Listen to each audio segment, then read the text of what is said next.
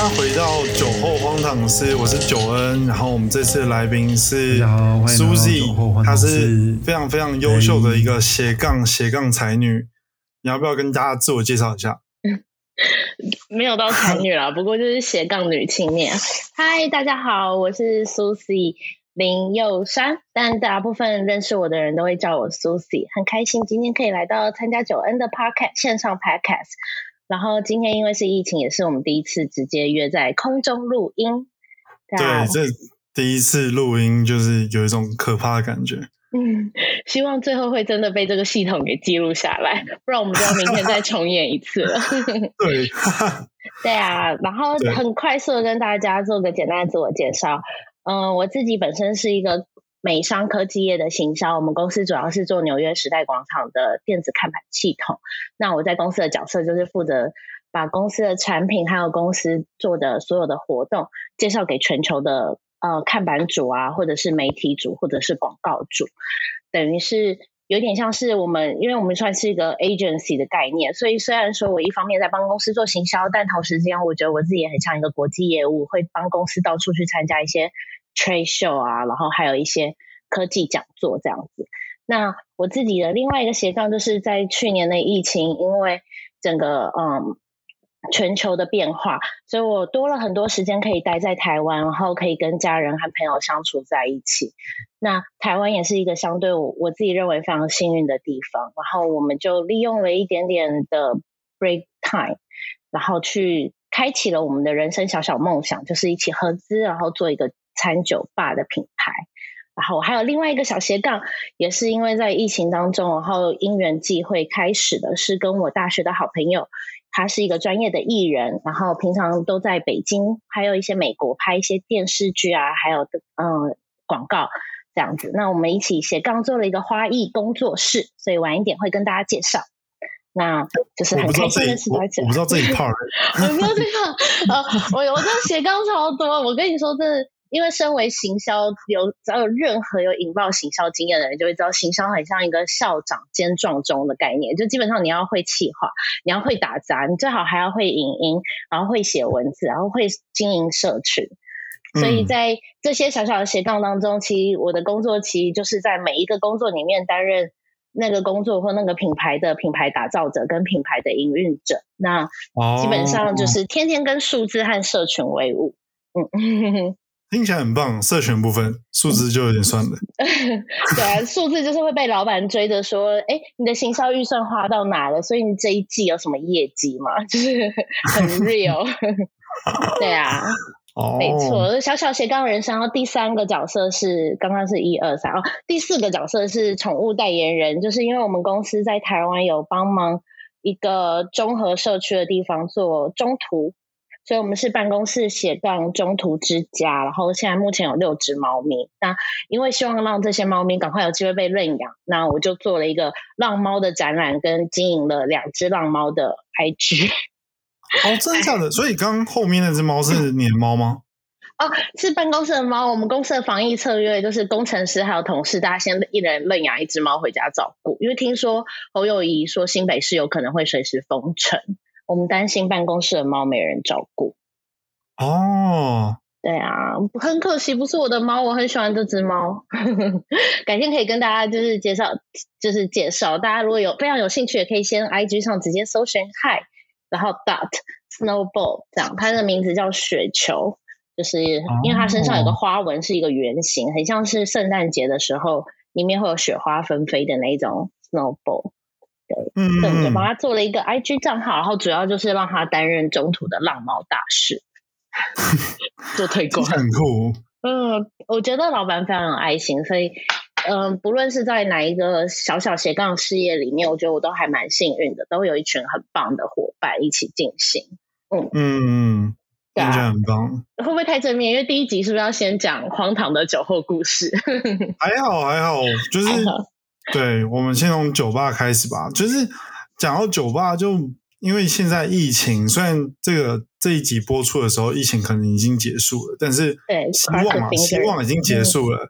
对，但因为现在是五月五二零，就是疫情爆发，然后酒吧就是比较无法营业，那你们都在酒吧里面干什么？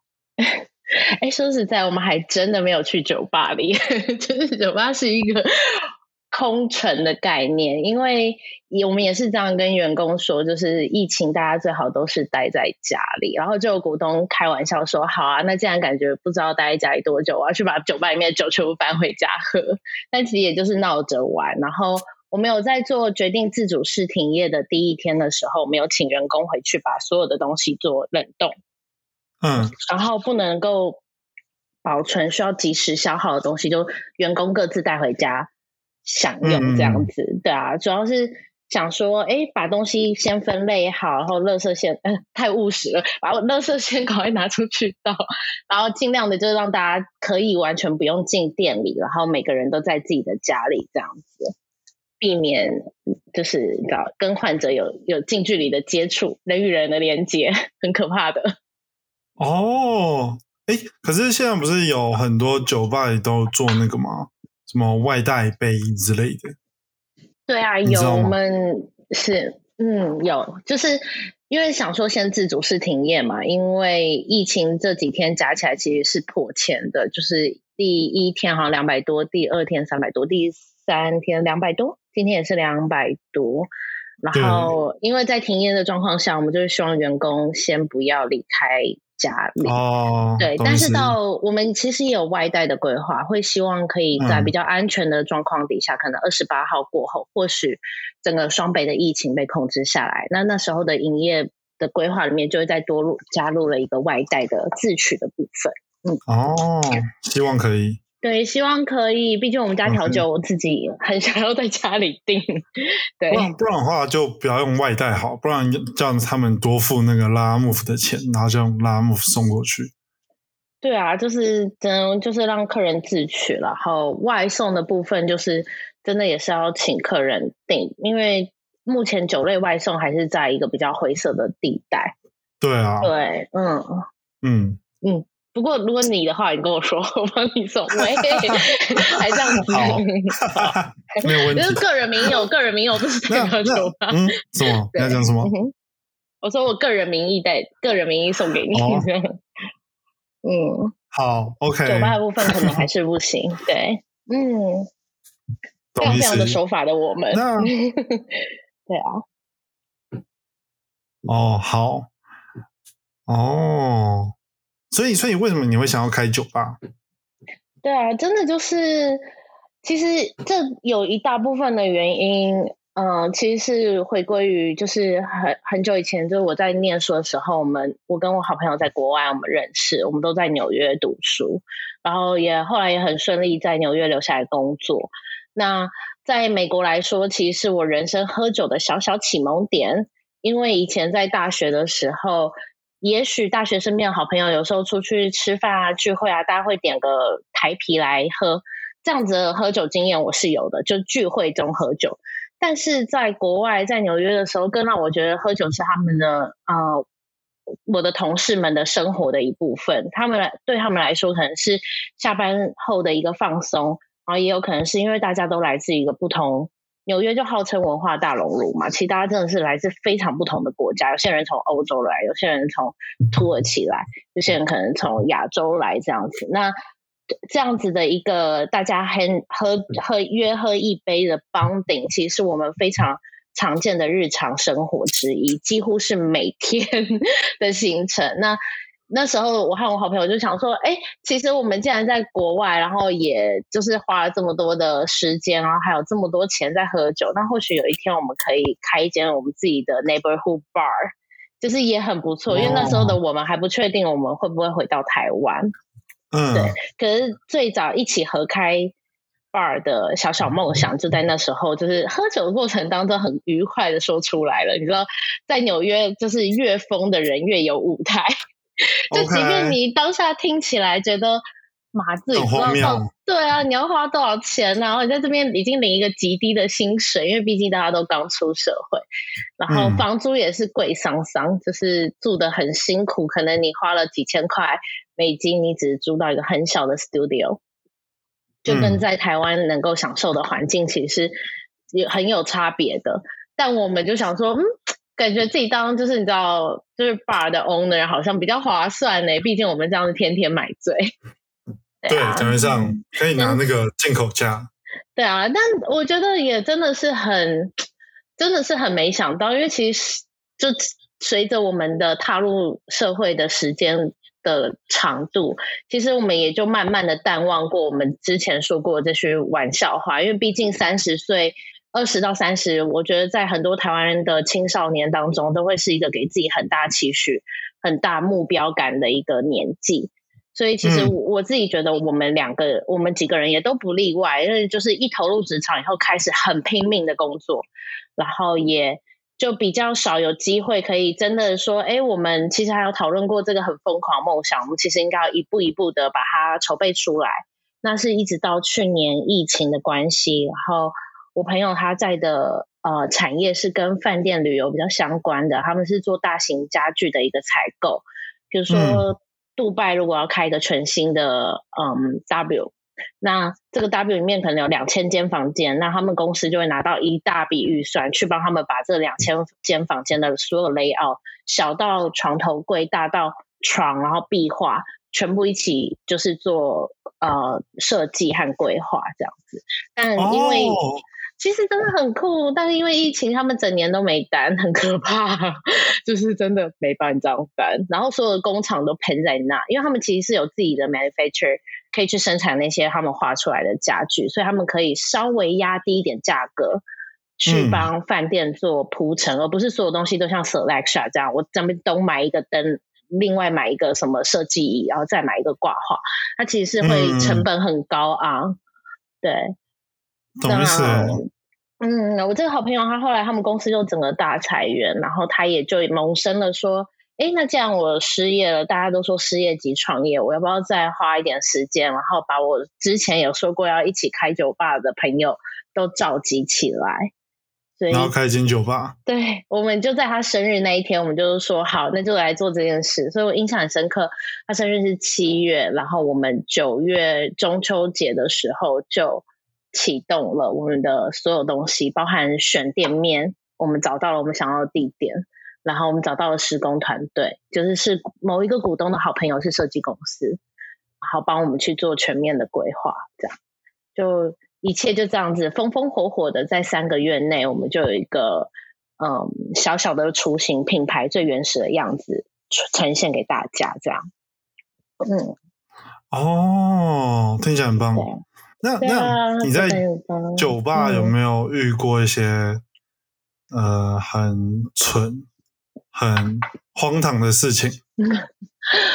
我在台，我在我们自己的 PS I Love You Bar 里面，其实坦白说，因为我们定位是 Speak Easy 的 Cocktail Bistro Bar，然后就客人是相对冷静节制，然后大家比较 chill 哦，然后进来可能就是聊聊天、聚会或约会这样子。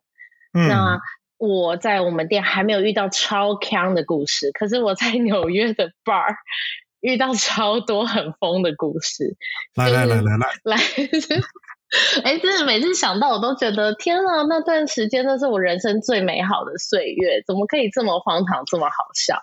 然后是就是疯的很无忧无虑，就嗯给他戏的那一种，就是。当初我记得我那时候有一个我很好的学姐，她跟我一样都是念念 N Y I T 念纽约理工的学姐，她是个台湾人。那呃，她那时候因为单身吧，所以她就是有很明确的，就是除了我们一般跟公司的一个就是下班后的 hang out，我们通常都会在更晚一点的时间里，比如说十点，我会再约，然后去稍微的在城市走跳一下，不论是去我们认为。不错的，比较 fancy 的 bar 啊，可能是开在比如嗯新开的饭店的顶楼，就是那种 rooftop 的设计，或者是去那种 club。然后我因为以前在台湾真的就是比较没有这么放肆的喝酒过，所以我也都几乎没有遇到我朋友喝到超醉，然后我无法扶他扶起来。就是通常在台湾的情境都是，哎，有可能有朋友醉，然后你会有点担心他是否能够安全到家，所以在台湾你就赶快找五五六八八这种台湾大车队，然后就会有个朋友先送他走嘛之类的，确认他有到家里，然后整件事情就 end of story，就是很平静、很 smooth、很和平。可在纽约是当初的我完全没有想到，原来人可以醉到躺在地板上，就是我完全对我我，我真的我身边真的没有遇过，而且还是只有我跟我学姐两个人，然后我们在一个呃，那是一个在 Korean Town 里面最夯的一个夜店，然后人超多，这 even 是 Thursday。人多到就是你是前胸挤后背的挤，然后大家都很 crazy 的用那种你知道举手举手式的跳舞，然后跟着节奏，大家是很嗨的。那印象那一天会那么醉，原因是因为我们前前面的一个行程已经有在居酒屋喝过酒了，所以我们已经居酒屋先喝一轮，然后再进去这间很热门的舞厅的时候，当然它会有一个 entry 的 cover，所以你可能要去至少要兑换一杯的调酒。嗯，对，那那一天就是真的遇到我史上人生最悲催的时刻，就是学姐她整个强掉，然后我以前就是没有这个经验，所以导致我当下第一时间是非常手足无措的。我就想，天哪，地板上多了一个 body，然后我就试着想要拉，但是我一点都拉不动，因为他是完全的醉倒，他不是那种我稍微有一点行为能力，然后我可以跟着你往前走一步、走两步那一种，不是，他就是 body，就是一个。躺在那里的人，嗯，后来我就觉得很惊慌失措，然后我可能前面先很挣扎了大概二十分钟，我是试着想要移他的，我还甚至把他丢在原地，然后冲出去门口叫保安呢，就是其实这是超危险，因为我很怕有人踩到他，但我实在是不知道我还有什么其他的方法，因为路人也都还在那个很嗨的情绪里，根本也没有人会突然间自告奋勇跳出来救一个。一个躺在地板上的人，对，所以就是我我觉得，我觉得，我觉得这个事情，觉得要有一个起源呢。所以你们到底喝什么酒，所以才变成这样子？我觉得可能是什么 Long Island 之类的吧。我前面我们在居酒屋喝了非常非常多啤酒，这个我完全记得。但是进去了夜店以后，大家就各点各的。调酒，那有可能他在零酒的地方，可能跟八天牛再多喝了一两杯，我不确定。可是等到我看到他的时候，他就真的躺在地板上。然后我第一次知道，的地上吗？对，那整间店都是一个舞厅，走到了地上哦，算是很危险，真的很危险，是不是真的很危险？但是他周围都。有人是看得到他躺在地板的，只是大家也都拉不动他，就是可能，而且你知道，在美国这种社会里面，其实会有一点害怕跟陌生人扯上关系的，除非你真的是跟对方有那么一点点头之交，不然如果你跟一个完全的陌生人，你也不知道对方会不会就是是一个奇怪的诈骗啊，毕竟在纽约黑人诈骗真的超多的。就是可能在街上只是说 Hey you girls，然后他就说这个有个新的 CD，你要不要买？我还真的有朋友买过，哎，就完全被敲了两百块，很所以那个 CD 里面是有歌的吗？还是那个 CD 其实里面就是 Hi I'm just kidding 这样子？没有，那那个 CD 里面是有歌的，但就是很就是很荒谬，啊而且他是当下，如果你一有兴趣你想买，他们会一群八个黑人兄弟就会涌上来，然后就说好好买两百块哦。然后你当下也不能够说哦，你觉得这个可能有点超出你的预算，然后你钱包里面没有两百，他会把你夹到 ATM 旁边，很可怕哎！是我一个台湾男生朋友遇到，然后我心想，你从真的最开始你就根本应该要感觉你对那个东西毫无兴趣，所以我在想他那时候我们也是一样情况嘛。那可是我真的觉得好险，我也是蛮幸运的，在里面遇到了一个呃，我有过点头之交的台湾男生朋友。嗯，就在我慌张失措，然后纠结了十五二十分钟，我觉得全世界要毁灭的时候，我刚好看到那个人，然后我跟他真的超不熟，但是我还是硬是说：“哎，那个，你可以帮我一个忙吗？这是我的学姐，你可以帮我先扛着她到门口吗？我想把她送上计程车。”我当下真的记忆犹新，他就是有一种他还在喝酒，然后也正在嗨，然后他想说：“啊，怎么样？是需要我被？”就是我帮助你们了嘛？我说对对，真的很需要。即便我跟你真的不熟，但是这个忙我还是真的要请你，不然我真的无法让这个今晚的荒唐之夜落幕，你知道吗？当下我只想离开，结果真是超丢脸的。就是我后来没有能够成功送学姐回家，原因是因为我在救她的整个过程当中，我自己的皮夹掉了。就可能在这个小小的空间，然后人跟人就是撞来撞去的过程当中，我一直不断的弯腰，想要试着拉起这个人。然后当我可能就是太专注在怎么样可以把他拉起来的过程中，我完全没有发现我的钱包早就不见了。我整个黑色的钱包不见，不是很可怕吗？很可怕，里面有 ID，有 everything，有我的 stay ID，然后有我我就是所有的卡，美国的 BOA、Chase Bank，然后。那一些 credit card，然后 card 就是都没有。我那时候真的想说，捡到就是刷爆哎，真的。但是当下，当下就是在舞池里面找到钱包，又是一个比托起一个 body 更困难的任务了。所以我好不容易跟呃这个男生一起合力把学姐运到门口以后，我才正要上健身车，发现我一毛不拔。可是我。就是有一种不能放弃，想说那个钱包 是我买给自己的第一个生日礼物，我好像得留着。然后我就说：“哎，不好意思，我说学姐，可不可以拜托你送他回家？因为他家就在一百街，就是其实离当趟上去的话，可能也就个。”十五分钟的计程车不会到那么久，然后我就很厚颜无耻说：“拜托你了，我现在身无分文，其实我也没办法付计程车钱。那如果你可以帮我送他回家，我还可以再回去里面跟保安在一起合力找找看我的钱包。然后我们就手机联络。对我还印象很深刻，我就说手机联络。后来我们就完全的就是投入了去找钱包的另外一段旅程。但是最荒唐的是，哎，隔天真的超荒唐哎，隔天早上。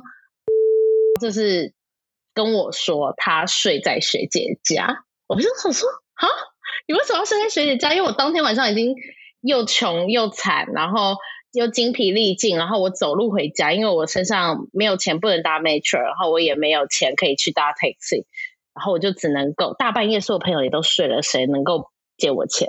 我就走路硬硬生生的走了几条街，三十到五十，我走二十条街，然后从。就是横跨了一个从像是和平东走到市民大道的一个距离，或者是到中孝东路，就是一个很大的 block。我走了四个，回到我家，然后就觉得整个世界要崩溃了。后来我打试图试图打给这两位仁兄跟仁姐，也没人要接我电话。我就想说，那我就真的先睡了。我实在是今天晚上无法再承受更多挫折。但结果没想到，隔天早上起来，结果他们两个晚上在 在我学姐家，没有没有，真的这个最荒唐的故事在这。听说我学姐花了一个小时才回到家，因为不论到哪一条街，学姐就在跟 说啊，这个嗯不对，我家是在 Ninety Nine Street and Broadway，然后司机就开到 Ninety Nine 和 Broadway 以后，学姐就很强的说。Actually，我家在一百零二跟 Amsterdam 的交叉口，就是一个街和巷的交叉口。然后他们又再开过去，然后就这样子让计程车花到两百块美金，他们都没下车。哇，这也太多了吧！真的很多，就是因为一直待在那个车上，然后每次拉下去以后，学姐就说：“不是，不是，其实这里不是我家。”然后哇。那个 P.S. 已经要到崩溃的边缘，然后他说他当下去到那一栋大楼，真的走进去那栋大楼，看到那个呃那个叫什么 Doorman，看到学姐的脸是有感觉是哎那个眼神是懂的，然后他那时候想说终于来对地方了，以后学姐还没搞不清楚楼层，他真真的就是好不容易从二楼爬到五楼以后，他就是在那个门口，他就只告诉自己那个钥匙如果待会可以开得了这个门。他他他就想躺进去睡，他没有要再离开的意思。他是他觉得他今天晚上已经仁至义尽到，他没有想过会如此的荒唐。然后我就觉得，天哪，这太惨了吧！而且最荒唐的是，因为他们。就是隔天早上一起醒来，因为那个家也是极小，非常纽约 style，就是只有一张床的那一种 style。然后我学姐眼睛张开来了以后，跟他讲说：“嗯，嗨。”他可能内心就是有一点错愕，然后想说怎么会睡觉起来家里多了一个男生？他以为是自己在韩国夜店拔回来的男生，他就就真的很荒唐。于是乎，他就跟他讲说：“嗯，嗨，阿米。”然后说我是你是，然后那个人就说呃我是我是苏西的朋友，然后他就说哇，Are you Korean but know how to speak Chinese？就是 刚刚已经就是我朋友最后就说不是，我是台湾人，我就是刚好遇到你们就是他说，因为真的太累了，你昨天晚上一直就是呼小小，所以他就是一直在说谎嘛，所以他就是真的没有找到学姐的家。他就说我就是真的太累，所以我就先在你家睡了一一晚。这是否是你听过最荒唐的故事呢？目前 是你打破我的记录了，我觉得是吧？我觉得是人，我觉得他挑战了人类的耐心，尤其当你在一个非常想睡觉的时候，以及你就是情绪边缘，因为你完全跟那个女生其实只有就是当晚才认识，哎，就是真的就是不认识，就是他真的是我后来就仔细想想，我觉得这个人他可能真的是好人哎，就是。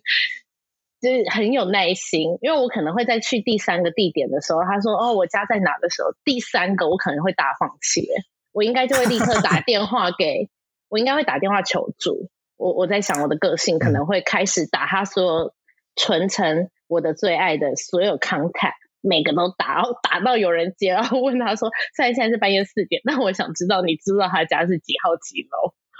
就是我会真的就不要就不要他里面。我最爱的 content 全部都是那个前男友吗？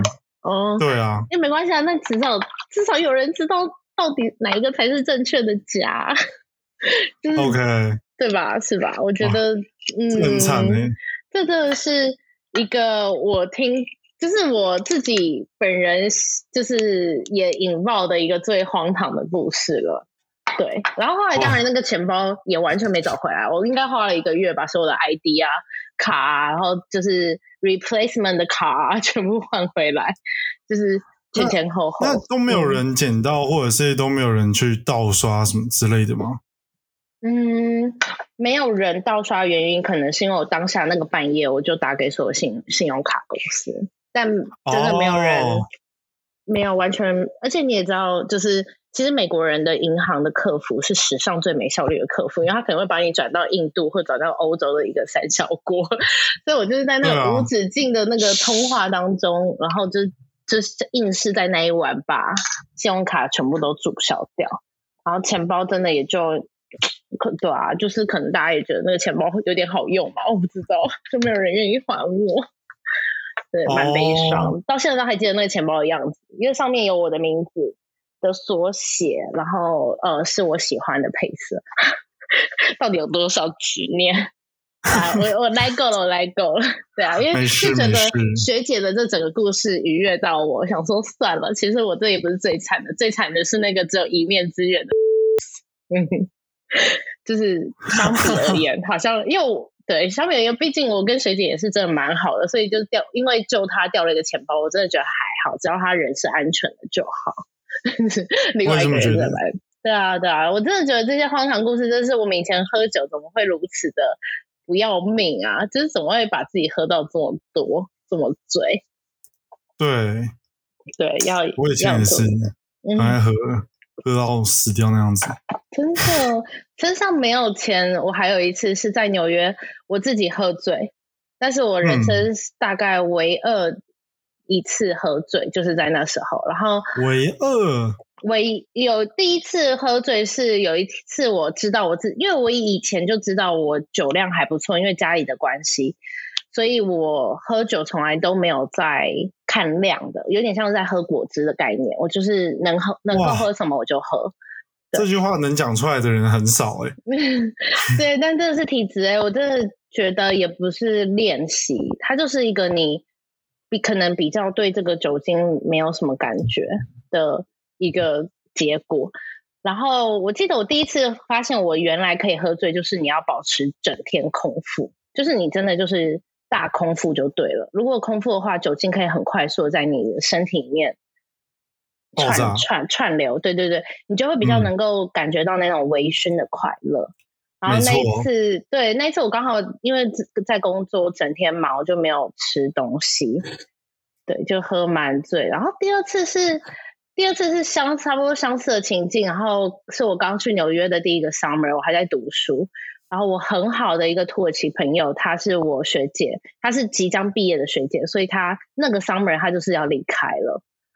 那那一对我记得就是他马上要离开，然后那一天是他隔天早上去飞机前的呃一个 farewell 的 party，然后可能我就是太 emotional 了，因为小小年纪的我，好像就是很难，好不容易交到一个很真心的外国朋友，然后马上要面对跟他说再见的那种感觉，就是分开，不是那种台湾的说再见，因为台湾的说再见，你知道你自己有一天你只要回家再见，对，你们就是会再见，但是土耳其这个距离就是有点微妙，就是你们有可能可以再见，但是就真的是某一方。旅游去对方的国家的时候才会有机会，对。然后那一天我可能就真的也很忙，我赶去那 farewell party，我就是真的太难过，喝非常多，真的很可怕呢。因为那天晚上真的太强了，那个地方是一个人超多的呃 Chelsea 的夜店。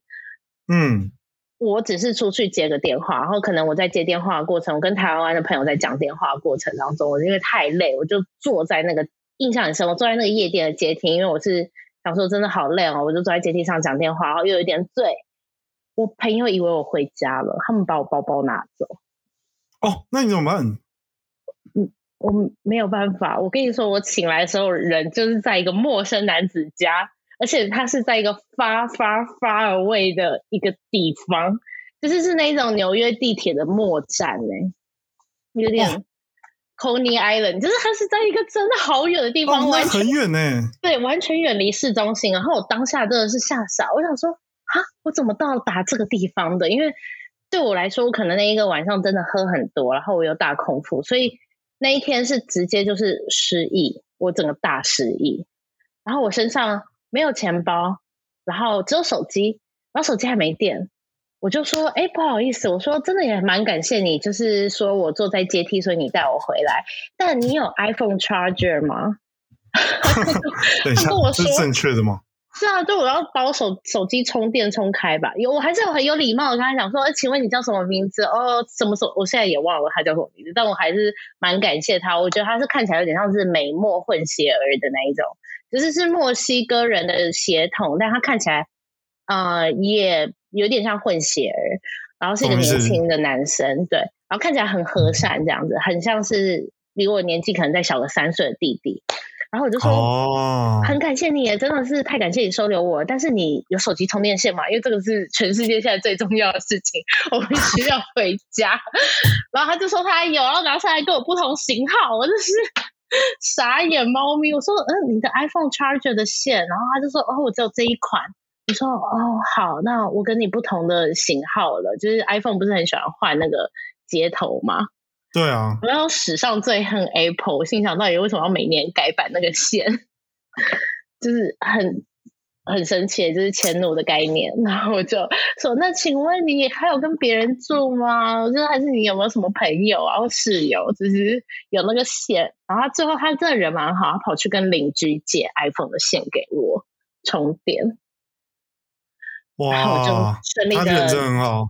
对对，我就是那个充电了以后，终于有 Uber，然后可以就是回到家里，这是一个惊魂之旅。然后那时候真的让我知道说，哇，人生如果身边没有任何钱包的话，你什么事都不能做。哎，你总不能跟陌生人借钱吧？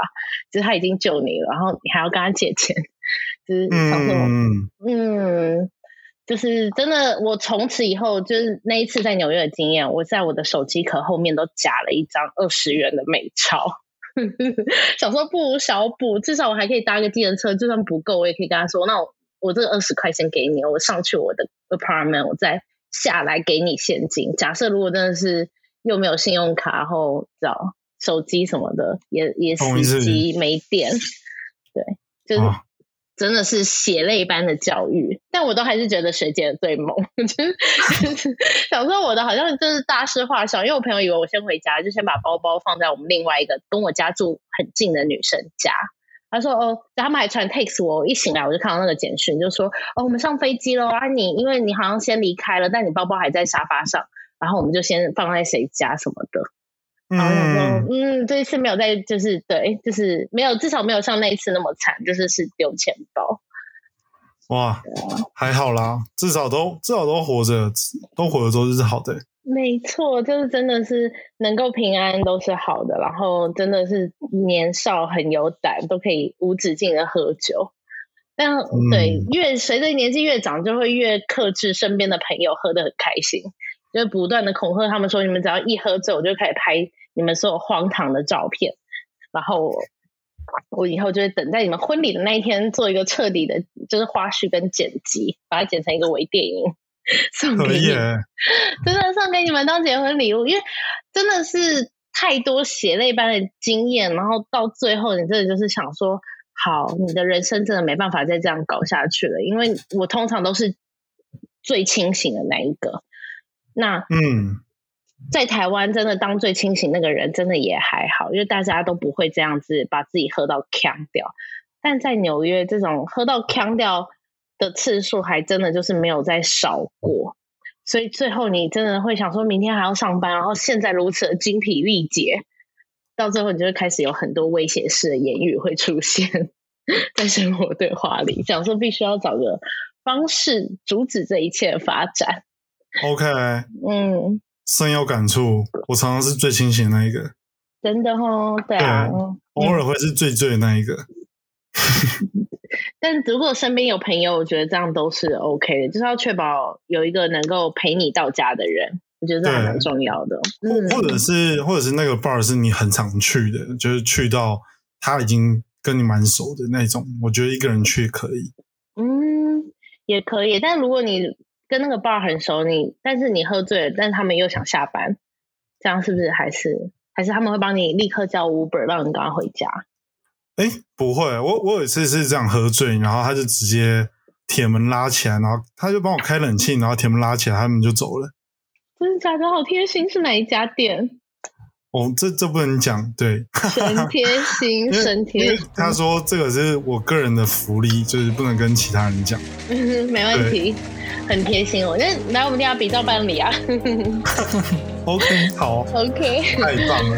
好了，还是觉得大家就是适量饮酒啊，毕竟就是身体健康第一，尤其是上了年纪斜杠了很多以后的感触。没错，而且哇，真的不是十八岁。对，而且喝酒的时候不要开车，开车不要喝酒。我觉得我前面节目都没有提到这个事情，现在还是要提一下。对，没错。绝对绝对喝酒不开车，就是因为你的一个闪失，可能是一家人的不幸，很可怕的。真的，真的，是真的是很危险的一件事。所以就是我觉得，在一个最放松、最安全的环境下喝酒，我觉得是一件很棒的，就可以跟朋友聚会啊后也不用想着要去哪里取车，这其实是最理想的状态。嗯，对对对。